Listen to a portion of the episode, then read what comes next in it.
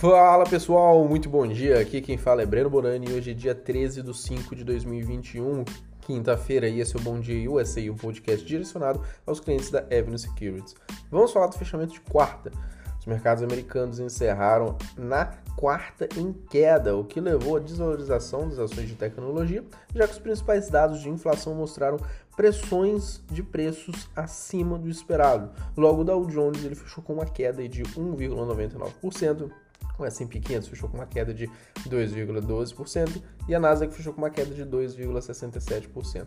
Já do lado dos setores, na quarta, a gente teve destaque positivo apenas para um, que foi o petróleo, o XLE, com uma alta de 0,48%. Já na ponta negativa, a gente teve tecnologia, o XLK, com queda de 2,78%, materiais XLB, com uma queda de 2,52% e indústria, XLI, com uma queda aí de 2,45%. Do dia de ontem, pessoal, do lado da economia, a gente teve o CPI, que é a inflação ao consumidor nos Estados Unidos, e que veio em 0,8% no mês de abril, acima das estimativas. Do lado do dólar também, na quarta, ele fechou cotado a 5,30, cotada aí é, a uma alta né, de 1,55%. No cenário externo, os investidores eles se voltaram para os dados de inflação, bem acima do esperado lá nos Estados Unidos, que levantaram apostas de uma redução de estímulos por lá. E já no cenário interno, os olhos se voltaram à elevada temperatura política em Brasília, com o relator da CPI da Covid do Senado, o Renan Calheiros, pedindo prisão do ex-secretário de Comunicação Social da Presidência da República, o Fábio, Fábio Wagengarten, se eu não me engano, que o sobrenome dele é um pouquinho complicado de se pronunciar, por supostamente mentir na comissão. Pessoal, começando agora o dia de hoje, né, falando lá do continente asiático, as ações operaram essa madrugada em queda, o índice de Xangai fechou com uma queda de 0,96%, enquanto no Japão a Nikkei também fechou com uma queda de 2,49%. Da zona do euro, as ações abrem queda também. A Eurostox já operava com uma queda de 1,38%, hoje 8 horas da manhã no horário de Brasília. Enquanto isso, CAC 40, índice francês, também operava em queda de 1,04% e a FTSE 100, que é da Inglaterra, operava com queda de 1,96%. Do lado dos principais futuros americanos, eles também amanheceram em queda, mais um dia com o futuro do S&P 500 caindo leve 0,34% e o futuro do Dow Jones caindo 0,52% hoje, 8 horas da manhã também. Do lado da agenda, hoje a gente tem mais um dia de outro dado de inflação, que agora é inflação ao produtor, que é o PPI, e a gente tem pedidos de seguro-desemprego também, dois dados, é importante, né? Um para a economia americana, né, com todo o outro mais voltado para o mercado de trabalho lá nos Estados Unidos. Então ficar de olho nesses dados que vão sair aí pela manhã. E do lado dos resultados, vale a gente ficar de olho, né, em Airbnb, código aí, né, o ABNB, tem Bilibili, código BILI, tem a gigante chinesa Alibaba, código BABA, temos Disney, código DIS e muitas outras. Pessoal, agora vamos para o que interessa, né? Destaque de ativos, mais temporadas de resultado aí, mais empresas para a gente comentar. Eu vou começar com uma companhia super é, diferente né, do que é o usual lá nos Estados Unidos. Ela é uma companhia que vende carros novos e carros usados, mas ela não tem essas lojas físicas que muitas dessas empresas que vendem carros usados ou novos né, nos Estados Unidos é. Ela é simplesmente puro e-commerce. Vou comentar sobre a Vroom, inclusive o nome engraçado, né? Vroom, porque remete ao som do barulho de um carro quando ele está arrancando. Código VRM, primeiro trimestre de 2021 aí, apresentou seus resultados, né? Referente a esse último trimestre, bateu as estimativas do mercado. Suas ações encerraram com uma queda de quase 4% no dia de ontem, mas já subiam mais de 12% no after. A empresa apresentou uma receita de 591,1 milhões, uma alta de 57,3% no ano contra ano, bateu as estimativas por 74,2 milhões também. Pessoal, vale ressaltar que a Avon, né, de novo, ela é uma companhia aí que é focada, né, no e-commerce. O foco dela é exclusivo no e-commerce. Então, suas vendas digitais alcançarem 15,504, é, né, no caso, mil unidades nesse último trimestre. Então ela vendeu 15.504 unidades nesse último trimestre, um aumento de 96% em relação ao ano anterior. Além disso, a receita do comércio eletrônico foi de 422,3 milhões, uma alta aí de 81 no ano contra ano, e a companhia também concluiu a aquisição da Car Story, que é uma empresa líder ali em serviços digitais e analíticos que alimentam ali, né, por inteligência artificial para revendedores de automóveis e clientes associados, associados no caso. Então ela presta esse serviço né, digital e totalmente analítico ali usando inteligência artificial, o que é algo bem bacana. O resultado pareceu bom no geral, tá? E o que eu posso colocar como negativo foi que a receita de venda unitária por veículo caiu 7,4%. Ficou em 26,3 mil dólares né, em relação ao mesmo período anterior. E ela também entregou um prejuízo de 0,57 cents acima do esperado que era de se esperar. A gente está falando de uma empresa também voltado mais para tecnologia, né? Ela é totalmente e-commerce, acabou de fazer uma aquisição que envolve inteligência artificial, mas ela apresentou um lucro bruto de 31,8 milhões no e-commerce, teve um aumento de 123% em relação ao ano anterior. Para quem não conhece a Vroom, ela é uma companhia com foco no comércio digital de vendas de carros novos e usados, fundada em 2012 com sede em Nova York. Suas ações acumulam em queda de cerca de 10% no ano, sendo que no último trimestre sua queda é de aproximadamente 26% por não dar lucro, fica meio que inviável a gente falar de preço sobre lucro, né? O PL, o ROI dela, que é o retorno sobre patrimônio líquido também, fica inviável, e até mesmo dividendos, né? Já que ela não apresenta pagamentos. Todavia, ela negocia um price to sales, que é um preço sobre vendas muito utilizado nessas empresas de tecnologia, de quatro vezes e tem um valor de mercado aí de 5,4 bilhões. Próxima companhia é uma companhia para quem gosta de esportes, tá? Esportes no geral. O Fubo TV, código FUBO, apresentou aí também seu primeiro trimestre de 2021 no dia de ontem. Ela é uma plataforma de streaming com foco em esportes e também cerrou o dia de ontem com uma alta de 9,68%. Bateu as estimativas do mercado aí também. A empresa apresentou uma receita de 119,7 milhões, uma alta de 135% no ano contra ano parte né, de propaganda também foi muito bem ali, a parte dela de advertising, encerrando o trimestre com 12,6 milhões, uma alta de 206%. A companhia se beneficiou aí de uma inflexão depois que vários jogos foram cancelados no ano passado. Né? Além disso, é, ela é uma companhia sazonal e ela vai depender de temporadas esportivas para que mais pessoas utilizem o seu streaming ou fiquem mais tempo assistindo né, nele também. Subscrições no seu plano de assinatura cresceram para 590 mil assinantes, uma alta de 105% aí também no ano contra ano. Enquanto a receita deste segmento né, ficou em 107,1 milhões e cresceu 131% versus o primeiro trimestre de 2021.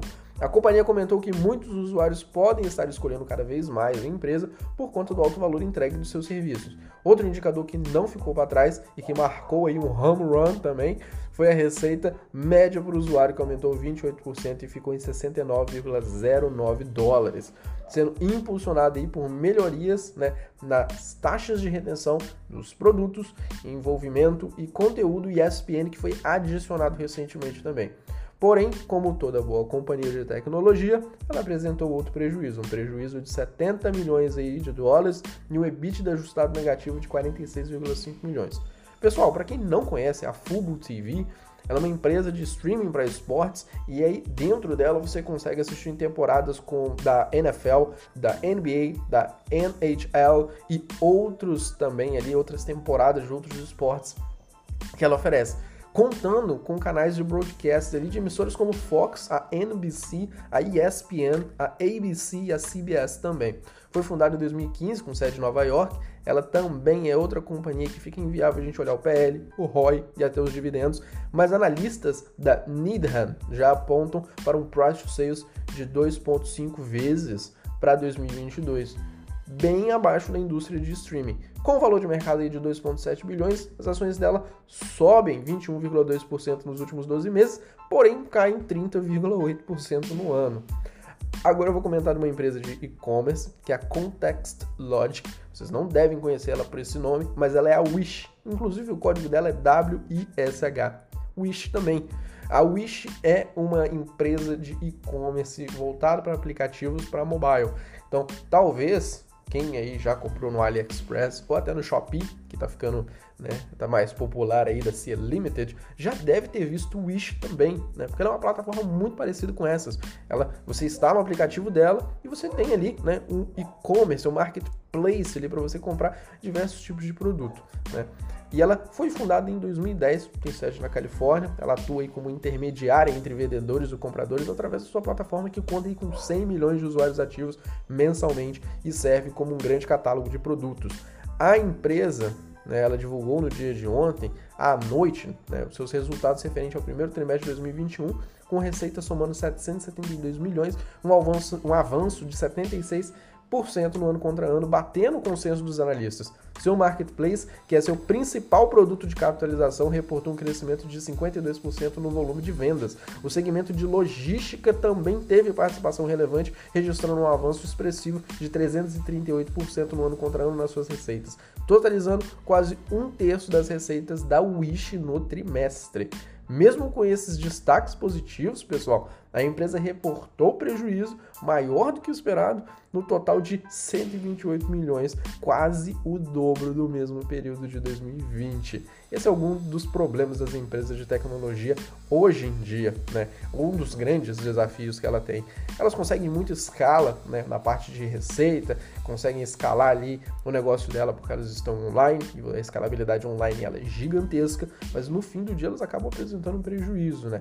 Mas a gente precisa entender outros pontos. Não dá para julgar simplesmente o prejuízo. Acho que aqui é um ponto importante também para a gente comentar. Quantas empresas de tecnologia acabaram não dando prejuízo, né? E não acabaram depois performando bem também, ou mostrando de fato um crescimento. O CEO disse na demonstração de resultados que está otimista com o que a companhia vem entregando e reforçou que o seu foco principal é impulsionar o crescimento contínuo no longo prazo por meio de uma eficiente aquisição de usuários e maior monetização. Suas ações caíram mais de 10% no aftermarket e no ano já registrou uma queda de 37%. A Wish, que estreou na Nasdaq no fim do ano passado, valendo 14 bilhões de dólares, viu seu valor de mercado cair pela metade desde o IPO e hoje está avaliado em cerca de 7 bilhões de dólares. Agora, vou comentar por último a Wix. Código inclusive da Wix.com, né, no caso, é WIX, é Wix também.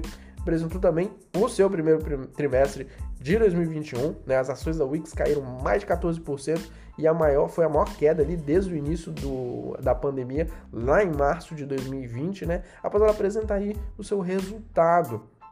Mas primeiro, antes de comentar o resultado dela, vamos explicar quem é Wix. Não, as pessoas podem ficar aí um pouco perdidas, né? Quem é Wix.com aí, né? Ela é uma plataforma de desenvolvimento de web que permite que empresas e organizações levem né, negócios, marcas e o fluxo de trabalho para o ambiente online. De forma resumida, ela permite que pessoas façam sites online né, de uma forma simples, rápida e fácil.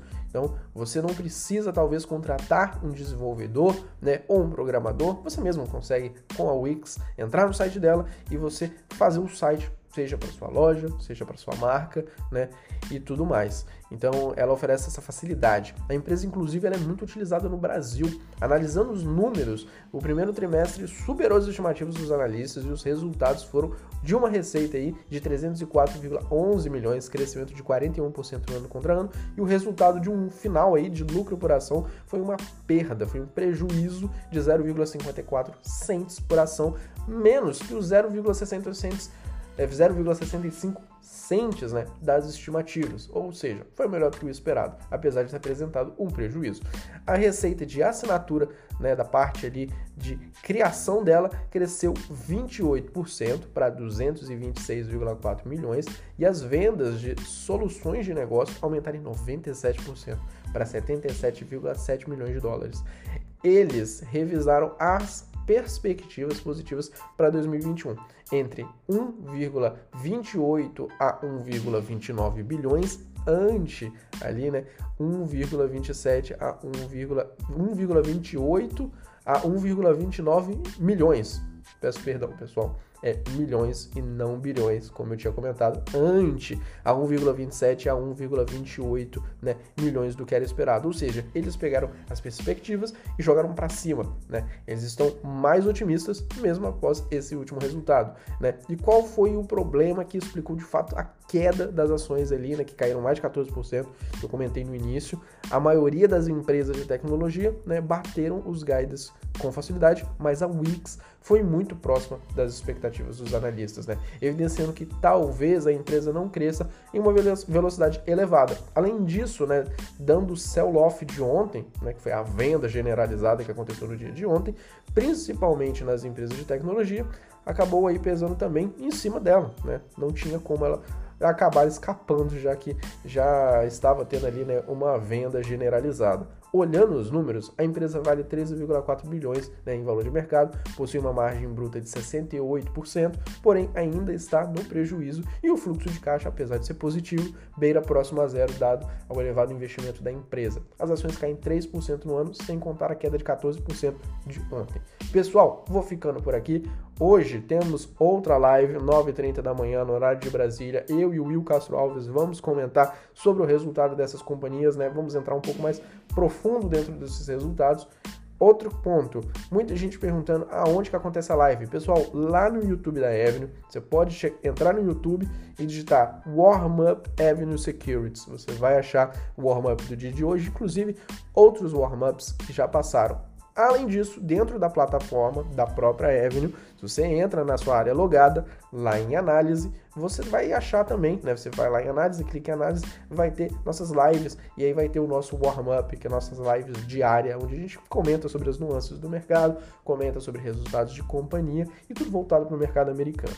Pessoal, quem quiser me seguir nas minhas redes sociais, todo dia eu tô postando conteúdo também. É arroba Breno Bonani, B-O-N-A-N-I, e meu Twitter é arroba Breno Bonani. Por fim, desejo a todos aí uma ótima quinta-feira e um forte abraço, pessoal.